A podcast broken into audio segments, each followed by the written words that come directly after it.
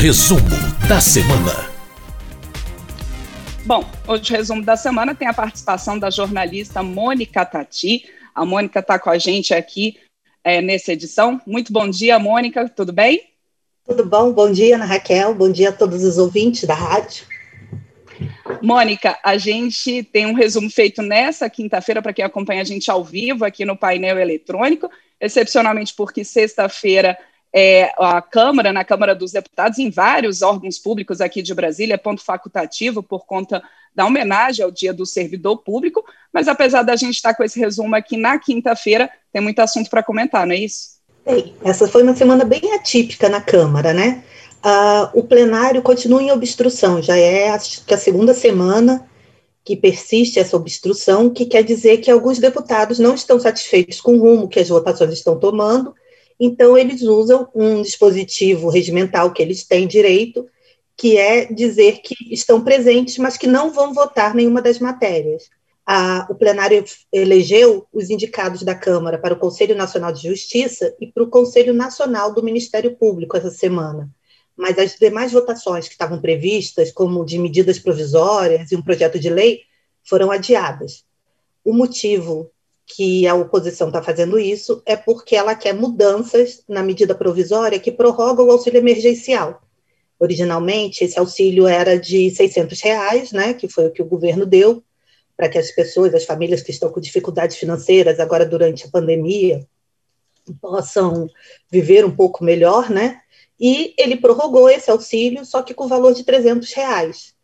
Então, vários órgãos da sociedade civil, sindicatos, é, associações de trabalhadores estão se mobilizando e a oposição assumiu isso como uma causa sua, então ela disse que só vai tornar a votar depois que for decidido esse impasse em relação é, ao valor. Então, as MPs que estão na pauta, né, elas estão paralisadas, elas não podem ser votadas, e algumas delas estão até com a probabilidade de perderem a validade, porque a MP ela tem um prazo para ser votada, se ela não é votada nesse prazo, ela perde a validade. Na terça-feira, o presidente da Câmara, Rodrigo Maia, pediu que os partidos da, da base do governo acabem também com a obstrução. Ele acha que tem que ter uma negociação entre a base do governo e os deputados para acabar com essa obstrução, para que seja retomada as votações. Então, enquanto não houver a negociação, a gente não sabe como é que vai ficar. Essa foi a situação dessa semana.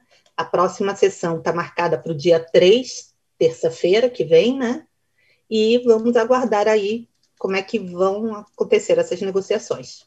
Com certeza, né, Mônica? Até o presidente da Câmara, Rodrigo Maia, chegou a comentar que se não houver um entendimento em relação, por exemplo, à composição da comissão mista de orçamento, é, que se possa negociar a, a outras questões, outras votações, e que a própria votação do orçamento é, é, eventualmente seja feita diretamente no plenário, como tem acontecido durante aqui a pandemia, seja na Câmara, seja no Senado, pelo sistema remoto de votação, não é isso? É, essa é a segunda questão também, né, que está levando à obstrução. Não é só a questão da medida provisória, essa é uma causa da oposição, mas também não há consenso sobre é, quem deve dirigir a comissão mista de orçamento esse ano. Então, ainda tem esse impasse aí, não foi resolvido essa semana. Vamos ver na semana que vem como é que chegam essas negociações para resolver essa questão da medida provisória do auxílio emergencial e da comissão mista de orçamento, é, se há um entendimento entre a oposição e o governo para que sejam retomadas as votações, inclusive por causa disso que você falou, né? O orçamento tem prazo para ser votado, e se esse impasse não for resolvido logo, a gente já está aqui quase perto do final do ano, não sabemos como é que vai ser a situação até lá, né? Exato. Agora, Mônica, a gente teve também reuniões de comissões, a gente tem observado isso nas últimas semanas na Câmara, que embora haja essa obstrução no plenário, dificultando o acordo ali para votações, mas a gente continua tendo as reuniões também virtuais de diferentes comissões, uma delas a comissão externa, que acompanha as ações de combate à Covid-19. O que, foi tratado nessa semana lá na comissão? Ah, nessa semana o líder do governo, né, na Câmara, o deputado Ricardo Barros, que é do PP, ele defendeu que os governos estaduais e municipais avancem para que toda a situação volte à normalidade. O que quer dizer é que sejam retomadas as atividades que foram paralisadas por causa da pandemia.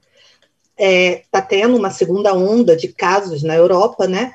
mas o e que está levando a uma nova quarentena, mas o Barros não acredita que isso possa acontecer aqui no Brasil. Ele disse que a situação do Brasil é muito diferente da situação da Europa e ele defende que haja uma uh, como é o isolamento vertical, que é aquele que você deixa apenas as pessoas que estão nos grupos de risco maiores, como idosos ou as pessoas que têm alguma deficiência imunológica, de fora, né? Elas continuam em isolamento e o resto da sociedade retoma a sua atividade. Ele diz que essa paralisação das atividades gera até outros problemas sociais, como depressão, ansiedade, outras coisas assim. Mas, no entanto, é, infectologistas que estiveram presentes também na, na reunião, apesar de alguns terem defendido, serem a favor dessa retomada das atividades, é, outros estão muito preocupados porque não sabem ainda, dizem que não há dados suficientes sobre o coronavírus para saber se isso pode ou não acontecer aqui no Brasil. A Europa está tendo agora uma segunda onda de casos, né? Exatamente porque eles retomaram as atividades rapidamente, e até países como Portugal, que tinham poucos casos, agora está com um número um pouco alarmante de casos. Então, por exemplo, o, o médico da Secretaria de Saúde do Rio de Janeiro, o doutor Alexandre Kiep, ele defendeu que seja uma flexibilização responsável, porque enquanto não se tiver dados confiáveis sobre como o vírus age, como é feita essa imunização, para quem já teve ou não, as coisas têm que ser feitas com calma. Então, há esse impasse, né? a base do governo defende que sejam retomadas as atividades, alguns médicos é, estão receosos com isso e a gente aguarda para ver quais serão os próximos passos. Né? Eu acho que na próxima semana esse tema deve voltar na pauta lá da, da comissão externa, né, que analisa as medidas da Covid-19, e até mesmo para deixar a população mais tranquila, né, Ana? Porque é uma incerteza muito grande, ninguém sabe o que realmente está acontecendo. E quando tem essa divergência assim, de opiniões, fica, acho que, na verdade, fica todo mundo ainda mais inseguro, né? Sem saber o que é o certo ou não. Posso voltar? Não posso voltar? Qual o risco de infecção? Então, a gente espera que avance uh, as pesquisas em torno do vírus, como ele age, como ele ocorre. A gente espera também que as vacinas possam ser desenvolvidas logo, né? Os testes avancem também, para que possa dar um pouco mais de tranquilidade. E vamos aguardar as próximas decisões da, da comissão externa. Com certeza. Aliás, esse tema da vacinação também foi levantado pela comissão externa nessa semana, né, Mônica? E há uma, um debate intenso, é, como você mesma colocou, ainda com muitas divergências, um debate intenso sobre a obrigatoriedade ou não de vacina, uh, e até houve nessa semana um pronunciamento também do próprio presidente da Câmara, Rodrigo Maia, falando que deve haver um entendimento nesse sentido em relação ao legislativo e ao executivo, que na avaliação do Rodrigo Maia, a palavra final, assim, tem que ser pela questão científica, a Anvisa tem que estar ali do ponto de vista técnico avaliando essa questão, e, e ele até colocou que é, se não houver essa avaliação técnica, há um grande risco, se não houver esse entendimento entre legislativo e governo, um grande risco, inclusive, é, de esse, desse assunto ser judicializado e acabar parando ali no Supremo Tribunal Federal. Falando de questões, Mônica, nessa esfera aí também da justiça e análises, a gente teve outro ponto é, nessa semana em discussão na Câmara, que foi um andamento no caso da representação contra a deputada Flor de Lis, não é isso? É isso mesmo. A mesa diretora da Câmara decidiu encaminhar a representação contra a deputada Flor de Lis, ela é do PSD do Rio de Janeiro, e ela está sendo acusada pelo Ministério Público do Rio, né, de ser a mandante do assassinato do marido dela.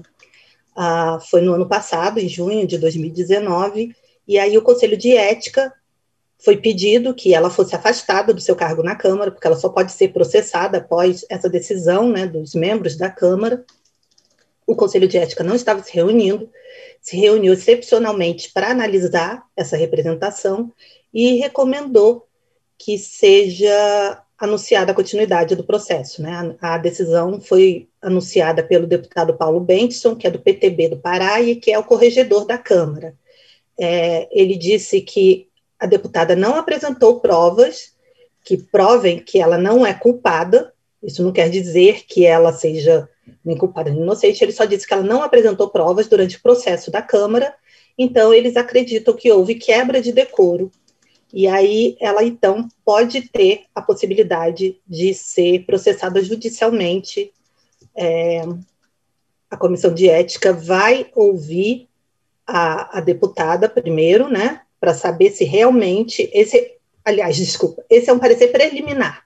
Ele analisou e disse que pode ser dado prosseguimento do processo dentro da Câmara. Agora, a comissão de ética que vai analisar essa questão para saber se realmente houve a quebra de decoro e aí vai decidir se ela pode ou não perder o seu mandato. Caso ela perca o mandato, aí sim que ela poderá ser processada judicialmente. Mas essa foi a primeira parte do, do processo, né? Já foi uma decisão rápida. É, e aí, agora, para garantir o funcionamento do Conselho de Ética nesse período de, de pandemia, vai ter que ser aprovada uma resolução da Câmara que vai permitir que o Conselho de Ética também se reúna de forma remotamente assim como está acontecendo com o plenário, né, que as votações estão sendo feitas virtualmente, através de um sistema, precisa ser aprovada uma resolução para que o Conselho de Ética também possa se reunir desse jeito e que possa é, deliberar sobre o caso da, da deputada. Então, o próximo passo agora que a gente tem que aguardar é a aprovação desse projeto de resolução, que vai permitir a reunião do Conselho de Ética agora para conseguir analisar a próxima etapa. E, e, é interessante a gente ver esse caso, assim, um andamento, né, Mônica? Você comentou sobre como o corregedor, o deputado Paulo Benson, falou que foi dada uma resposta rápida, mas que tem que ser seguido o regimento interno da Câmara e todos os passos para que haja uma ampla defesa a parlamentar, a deputada Flor de Lis, até para que não haja questionamentos, né? E, e a mesa diretora da Câmara, ela se reuniu nessa semana, exatamente para analisar essa indicação do deputado Paulo Benson, de que o processo seguisse o seu caminho para o Conselho de Ética, e a mesa concordou, a mesa diretora da Câmara, então, concordou que esse processo seguisse o seu caminho para o Conselho, e há essa expectativa, como você mesma colocou, de que é, haja o retorno, a possibilidade de é, é, reunião virtual do Conselho de Ética, mas para isso é necessária a aprovação de um projeto de resolução permitindo que esse sistema remoto de deliberação que a gente tem acompanhado nos últimos meses no plenário da Câmara, que ele possa também ser é, é feito e usado, seja o sistema usado pelas comissões. Então, há uma expectativa de que na próxima semana, nessa sessão é, da Câmara, que já está marcada ali para o dia 3, convocada para o dia 3 de novembro, que esse projeto de resolução permitindo a volta virtual de algumas comissões da Câmara, que ele seja colocado em votação. Há, há uma expectativa ali de que não apenas o Conselho de Ética, mas também a Comissão de Constituição e Justiça, a Comissão de Fiscalização Financeira e Controle, a Comissão de Finanças e Tributação, que elas também possam voltar a funcionar por meio desse sistema, né, Mônica? É, até porque uh, grande parte do trabalho parlamentar ele é realizado pelas comissões da casa, né? algumas proposições podem até ser votadas diretamente, não precisam passar pelo plenário, então elas são votadas em comissões, são encaminhadas para o Senado ou para a sanção presidencial, se for o caso, dependendo do estágio que elas estão. Então é muito importante que a Câmara possa retomar também as atividades das comissões. O plenário virtual está funcionando bem, os deputados consideraram que os resultados foram bem satisfatórios, né? Ah, estou conseguindo avançar em algumas questões apesar da obstrução das últimas semanas, mas ele tem conseguido, sim, votar e avançar. Então, a expectativa é que agora as comissões também possam retomar esse trabalho e que a Câmara possa funcionar num novo normal, né? Como a gente diz, que agora é, tem essa possibilidade das questões serem resolvidas pelas comissões, serem votadas, e como você disse, do Conselho de Ética, é para garantir que seja obedecido passo a passo o processo de ampla defesa da deputada e também o processo de julgamento para que não haja questionamentos posteriores, né, que o processo seja claro, seja transparente, siga todo tudo que é previsto no regimento interno da casa e que aí possa chegar a uma decisão sobre o caso. Tá ok, então eu agradeço então a Mônica Tati, jornalista aqui da Rádio Câmara, trazendo para a gente esse resumo da semana. Obrigada, Mônica bom, bom feriado para você, um bom fim de semana. Obrigada, Ana. Bom dia para todos os ouvintes, um bom dia.